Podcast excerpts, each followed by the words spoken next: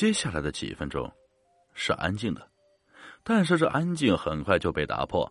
眼前的那个男人，也就是双喜的妻子，突然冲进房间里来，啪的用力按亮了灯，灯光骤然亮起。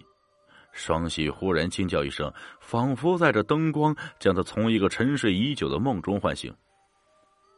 他在床上紧缩成一团，用手捂着眼睛，发出了小声的坠泣。你还像个男人吗？熊样！女人不屑的看着他，说说，又被谁欺负了？双喜蜷缩在床上，全身瑟瑟发抖。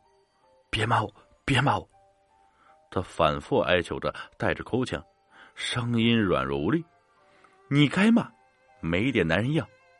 女人毫不示弱，走到床前，一把将他掀翻。努力将他蜷缩的身子扳平，双膝挣扎了几下，便将身子弹平了，仿佛一只蜗牛失去了壳，悲切而惊恐的望着妻子，全身不住发抖。你要干什么？别惹我，千万别惹我！他似乎想起了什么，又哀哀哭泣起来，眼泪从那张安静的脸上流下来，嘴角止不住一阵抽搐。女人愣了愣，厌恶的看着他。在他身边坐下，说说，又受了谁的气？双喜坐了起来，擦了擦眼睛，慢慢的将白天的事情说了出来。他还只说到，在我这里喝了一瓶药。女人便蓦然站起来，用一只尖利的手指戳着他的额头，道：“你这蠢人，我活了一世人，也没见过你这样的蠢人。别人做实验都是收钱的，你倒好，自己送钱送人去给人家做实验。”蠢人，活该被人欺负！双喜被那女人骂得不断朝后缩，气息越来越急促，那张苍白的脸慢慢泛红了。女人的骂声并没有停下来，双喜的脸越来越红，连眼睛也开始发红了。他的神色也越来越惊恐，眼睛张的几乎要从眼眶内瞪出来。终于，他大吼了一声：“住嘴！”这话一出口，两人都愣住了。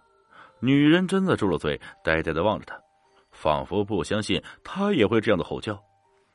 双喜吼过一声后，立即显出后悔的神情，低声哀求道：“你别骂我，别惹我，真的，那药真的有效，我控制不了自己，我……放屁！”女人从最初的震惊里回过神来，石破天惊的大吼一声，将双喜的声音完全盖住了。你真是有出息了啊！在外头尽受气，回来就拿屋里人出气。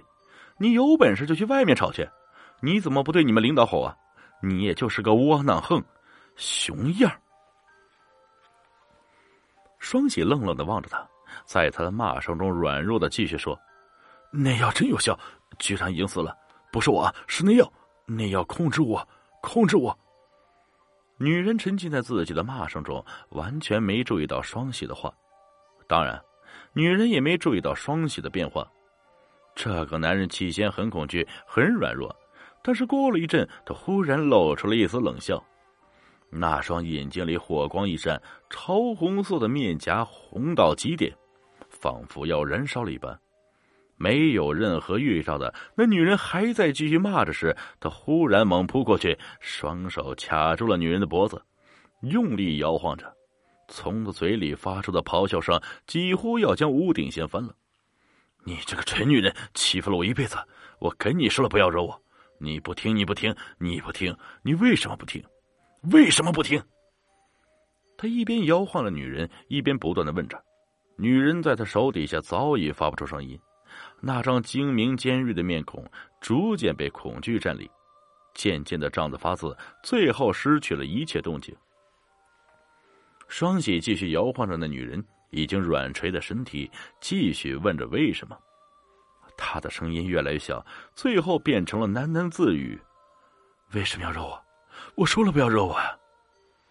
他终于疲倦的扔下了女人，自己坐在床边上，看着女人呆呆出神。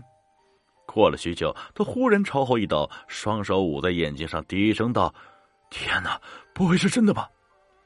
他慢慢的又坐了起来，抹了一把脸，脸上已经毫无血色，皮肤仿佛在一瞬间绷紧了。他舔了舔嘴唇，咬咬牙，慢慢的蹲在一女人身边。女人躺在地面上，眼睛没有闭上，那双没有光彩的眼睛凝视着他。他看了看，伸出手去摸了摸女人的鼻孔和胸口，又闪电般的缩回来，猛然将床上一件衣服扯下来扔到女人脸上，盖住了那双眼睛。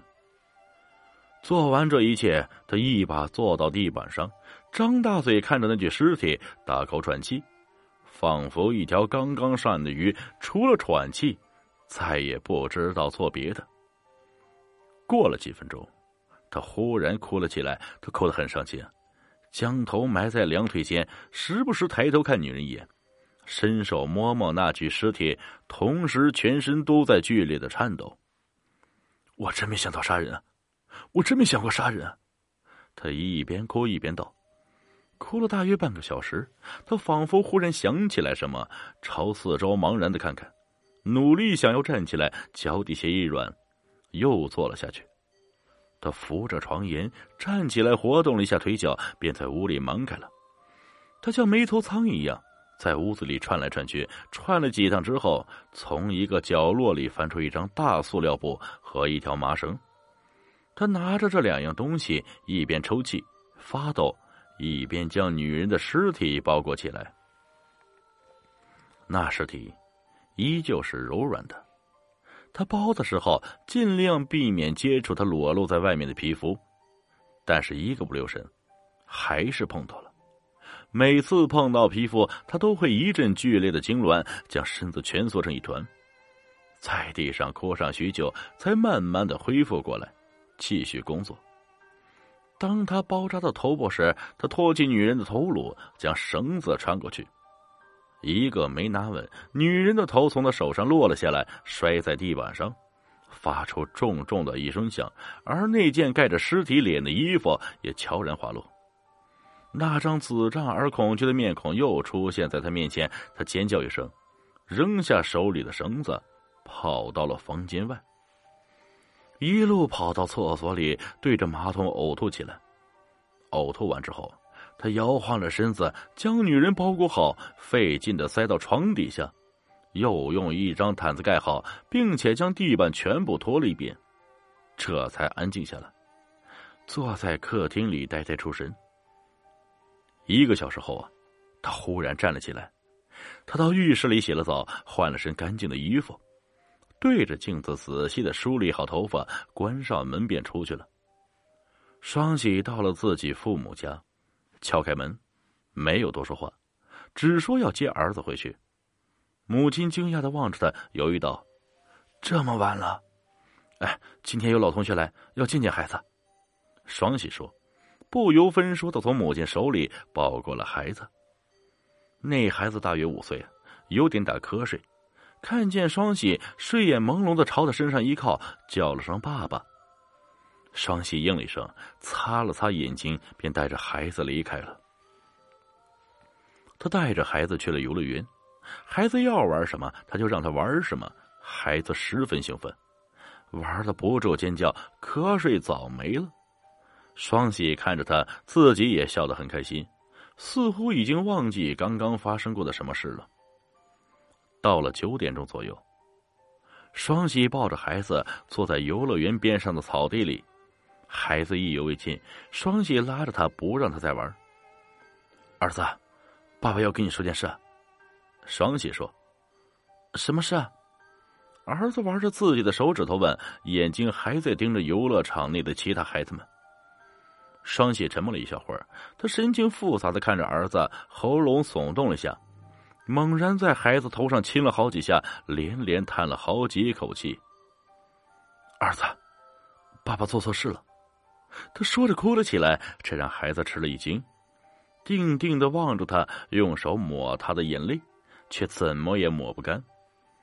双喜抓着儿子的手，又连连亲了几口，哽咽道：“儿子，爸爸吃了一种药，那种药会让人脾气变得很坏。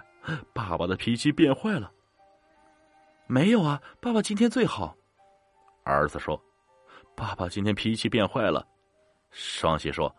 我杀了两个人，你妈妈也被我杀了。儿子，你没有妈妈了。孩子哭了起来：“我要妈妈！你没妈了，是我干的。”双喜哭着说：“我得去自首，但是我想让你知道，你爸爸不是坏人，这真不是我想干的，是那种药的错。